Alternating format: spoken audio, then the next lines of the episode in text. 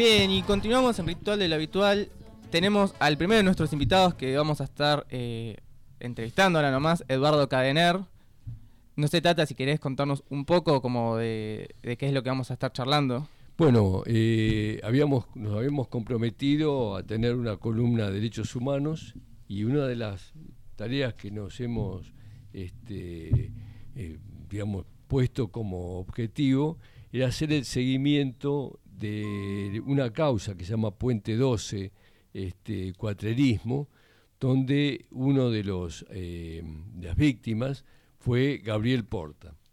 Eh, y bueno, por esas cuestiones de, legales que ha impuesto el tribunal, eh, Eduardo Cadener, Cadener, Cadener está eh, es uno de los pocos que puede presenciar de los que estamos de los que estamos involucrados en el juicio porque los testigos este, que van a presentarse posteriormente no lo pueden hacer no pueden estar en las audiencias. Así que bueno pasamos directamente a que Eduardo nos cuente un poco eh, de la última vez que vino hasta hoy hubo dos audiencias en Comodoro Pi, eh, nos vaya contando, bueno, este, cómo ha sido el avance, los testimonios que se han presentado. Bueno, buenos días, Eduardo. ¿Qué tal? ¿Qué tal? ¿Cómo va? Eh, ayer se hizo la tercera audiencia. La segunda se había hecho hace unos 10 días. En la segunda audiencia, que tardó muchísimo en empezar, estaba citada para las 11 de la mañana, empezó a las 2 de la tarde. Se preveía que declararan seis testigos, pudieron declarar solamente cuatro porque había un límite de utilización del... había un límite de utilización de, la sala de audiencias. Eh, y ayer se hizo la, tercera audiencia que estaba programada para las 12, o por lo menos yo me quedé con esa primera programación, llegué unos minutos antes y hacía una hora que estaba declarando la primer testigo. Es un poco este controvertido el tema del cumplimiento de horarios del, del, tribunal. Es el Tribunal Oral Federal 6. En la segunda audiencia, la de hace alrededor de 10 días, eh, como dije, declararon cuatro testigos, eh, algunos por casos ocurridos con anterioridad al golpe del 24 de marzo del 76 y otros inmediatamente después. Hubo algunos testimonios desgarradores realmente. Eh, los primeros en declarar fueron un hijo y una madre, el hijo que tenía alrededor de 11 meses cuando secuestraron a los dos padres. El padre permanece desaparecido, la madre sobrevivió y fue la segunda declarante y a este testimonio me refiero como que es un testimonio realmente desgarrador porque contó pormenorizadamente todas las torturas con picana, eh, las torturas eh, anales, vaginales, en todo tipo de, torturas en todo, absolutamente todo su cuerpo durante muchos días y eh, a través de muchas sesiones de tortura. No fue una sola vez. El hijo declaró en cuanto a lo lo que él fue viviendo a lo largo de, los años, eh, habiendo crecido primero en manos de otra gente, de otros familiares, porque sus padres estaban desaparecidos. Después conoció a la madre y la conoció en la cárcel porque a ella la blanquearon, la pusieron a disposición del PEN, la mandaron a la cárcel y él recuerda haber celebrado su segundo cumpleaños en la cárcel con la madre, eh, al padre nunca más, del padre nunca más se supo nada. Después declaró otra señora que tenía un discurso mucho más estructurado, mucho más... La declaración estaba mucho más pensada, era mucho menos emocional, no por esto menos verdadera, pero se la notaba, hasta te diría, no sé, eso es una suposición mía, que todavía es militante. Y toda gente, por supuesto, muy grande, porque tenían veintipico, treinta años cuando fue lo del golpe. Hoy tienen en algunos casos cerca de 80 años. Y las declaraciones de ayer, por ejemplo, fueron todas referidas a secuestros y desapariciones anteriores al golpe de Estado del 76. Eh, Puente 12 Cuatrerismo, como centro clandestino de detención, tortura y exterminio, empezó a funcionar bastante antes del golpe del 76. Yo te diría que por los testimonios que se escucharon hasta ahora, eh, ya en el 73 estaba funcionando. Esto supongo que empezó a funcionar después de la liberación del 25 de mayo del 73, cuando el día que asumió Cámpora. A partir de ahí empezaron a funcionar estos centros, por ejemplo, cuatrerismo. En cuatrerismo, que es donde funcionaba la división cuatrerismo de, de la policía de la provincia de Buenos Aires, había un sector en donde se adiestraban perros policiales y hay muchos testimonios que son coincidentes en que una de las cosas que le permiten reconocer que eso fue cuatrerismo fue el haberse enterado mucho después que existía ese lugar de adiestramiento de perros, porque durante su cautiverio escuchaban permanentemente ladridos de un grupo muy grande de perros. Eso es un dato que aparece en varios de los testimonios, tanto de la segunda audiencia como de la tercera. En la segunda audiencia, eh, uno de los testimonios, el último testimonio, es el de una señora que declaró con muchísima convicción y con muchísima claridad que era en aquel momento la pareja del uno de los miembros del comité central del PRT tres o cuatro días después del golpe del 24 de marzo, el Comité Central del PRT organizó una reunión de urgencia para evaluar la situación en una quinta cercana a Moreno, eh, llamada La Pastoril.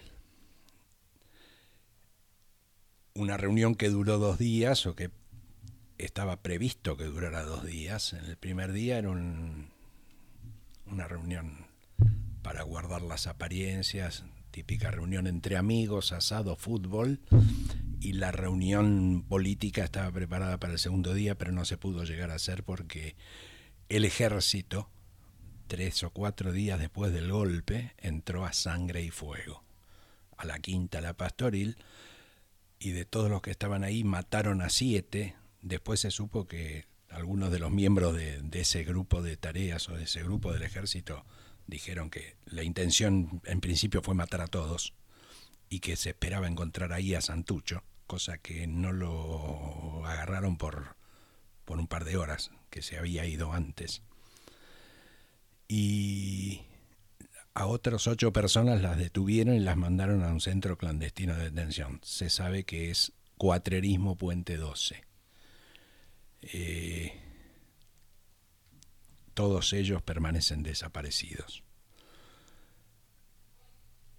Los testimonios de ayer son bastante parecidos a esto, pero todos, ya repito, ocurridos antes del 24 de marzo del 76.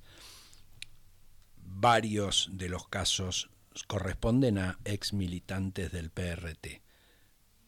Había otro de los que sobrevivieron ayer, una de las víctimas que sobrevivió y que declaró ayer eh, era de lo que en aquel entonces se llamaba política obrera.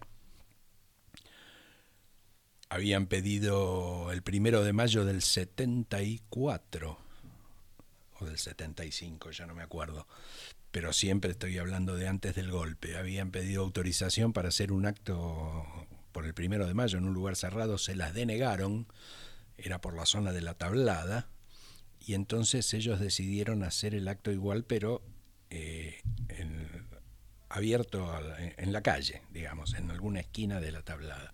Hicieron una volanteada previa, hicieron un acto muy breve de 15, 20 minutos donde hubo algún muy, muy pequeño discurso de alguien, después se desconcentraron y cuando se desconcentraron y había cuatro de ellos estaban caminando hacia una parada de colectivo, se bajaron de un torino celeste.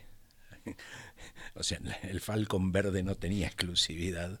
Se bajaron de un torino celeste varios tipos, todos de civil, eh, los metieron adentro, eh, les, los tiraron al piso del auto, les pusieron los los pies encima, los patearon, los, los golpearon, los llevaron a recorrer distintos lugares, hubo simulacros de fusilamiento, hasta que terminaron en un lugar en donde fueron bajándolos de a uno, primero bajaron a uno de ellos y al ratito nomás empezaron a sentir los gritos porque ya lo estaban torturando, después bajaron al que declaró ayer, y, después bajaron a los otros. Esos son algunos de los testimonios que dicen que, escuchaban ladridos de perro. Estaban en cuatrerismo.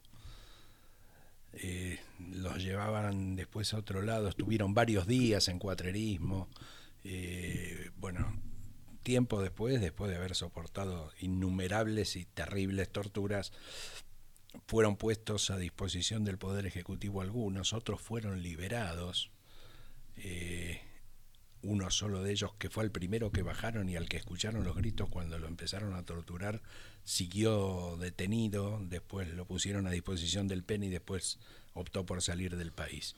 Bueno, todos estos testimonios, mm, vuelvo un cachito atrás, de los que declararon ayer, varios eran sobrevivientes y uno fue no, no fue detenida, una señora no fue detenida, sino que su marido, que era el responsable a nivel nacional de logística del PRT, fue el detenido. Años después este, fue puesto a disposición del PEN, se pudieron ir del país y demás.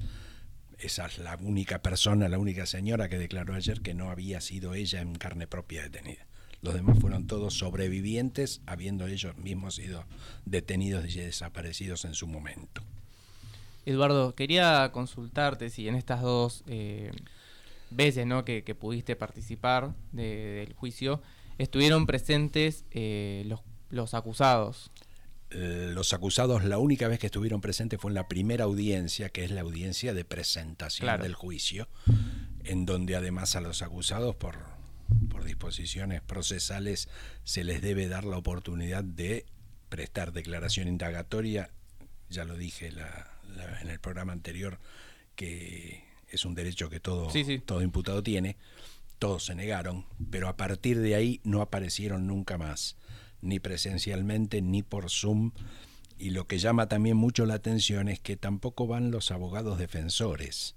Ayer había una sola abogada por la defensa de no sé quién, porque nunca lo dijeron, de alguno de los, de los seis imputados, que casi no participó, hizo una sola pregunta muy formal a uno de los testigos y nada más, después no, no participó para nada. ¿Por qué pensás que no van ni siquiera los abogados? No, no, no sé, no sé, a mí me llama la atención, todavía no, no tengo una conclusión al respecto, pero los abogados, yo ya había dicho el primer día que estaban todos los abogados defensores presentes o por Zoom, eh, hacían objeciones formales en cuanto a la tramitación de las audiencias, pero no se oponían o no repreguntaban a los testigos, nunca lo hicieron.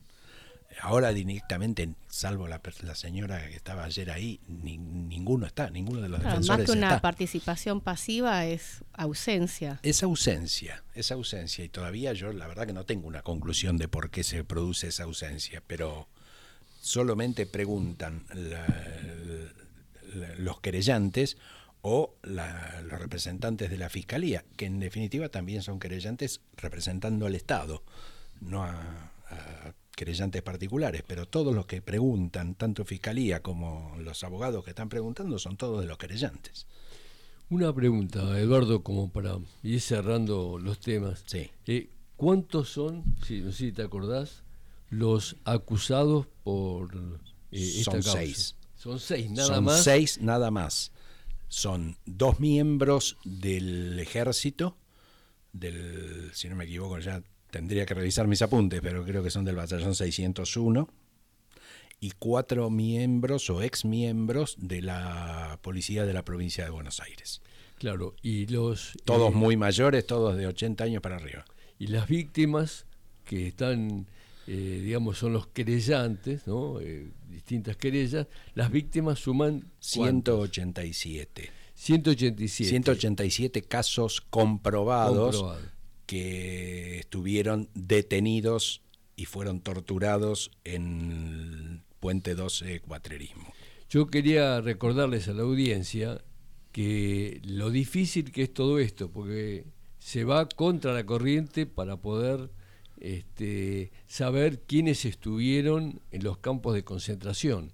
El caso, es un caso paradigmático el de Gabriel Porta, porque se sabe que Gabriel Porta estuvo ahí porque en un traslado que eh, alguien que declaró en el tramo anterior de este juicio, eh, en un traslado que hicieron de Garage a Sopardo, que era otro lugar de detención y exterminio, los llevaron a este lugar de cuaterismo, de Puente 12. En el traslado, en un momento determinado, se sacaron, porque todos los, todo este mecanismo es bajo capuchas, bajo at- ataduras, sin poder saber en dónde están y dónde están siendo eh, trasladados, se lograron sacar las capuchas y se dijeron este, los nombres. Ahí fue que esta persona que declaró en el segundo tramo de- del juicio, este es el tercero el que se está llevando ahora, había declarado que fue trasladado junto con Gabriel Porta, que sabía que era Gabriel Porta de PCR porque este, al sacarse las capuchas cada uno se identificó. Por lo tanto, eh, yo digo, como tema también central de todos estos juicios, es que eh, se van uno enterando de determinadas situaciones por declaraciones, por at- haciendo, eh, atando cabos de distintas situaciones, pero no porque haya sido declarado, bueno, estos son todas el- el- las personas que pasaron por este centro de detención. Esto se va descubriendo como un trabajo de hormiga, eh, arqueológico, de alguna manera, este, de eh, esta situación. Este, bueno, eso era lo que quería, digamos, agregar a, a esto. No sé si querés agregar algo más. No, precisamente decir que eh, hay 187 casos comprobados. Eh, el de Gabriel Porta se comprobó, tal vez por un, por un poco de casualidad, porque hay una persona que lo vio y sabe y, y sobrevivió y sabe decir yo estuve ahí con él y yo sobreviví y él es- continúa desaparecido. Pero así como se comprobaron 187 casos, es muy probable, lo más seguro es que haya muchísimos casos más de gente torturada eh, y en cautiverio en Puente 12 Cuatrerismo. Repito, Cuatrerismo empezó a funcionar como centro clandestino después del 25 de mayo del 73 con toda seguridad. Con bastante anterioridad al golpe del 24 de marzo del 76, en ese lugar ya se, ya se torturaba y seguramente se desaparecía gente. Bien, Eduardo, te agradecemos mucho que hayas venido para contarnos sobre la causa, ¿no? sobre cómo avanza. Seguramente en otra oportunidad puedas volver a, a comentarnos también cómo sigue avanzando. Esperemos, todo gusto. Esperemos que, que sea rápido, que sea pronto, que se pueda declarar y que se dé, bueno, finalmente algo de justicia. Sí, déjame decir para Sí, sí. cerrar que la próxima audiencia fue fijada para el viernes 5 de mayo a las 8 y media de la mañana. Bien. Vamos a escuchar un tema y enseguida continuamos con más ritual de lo habitual.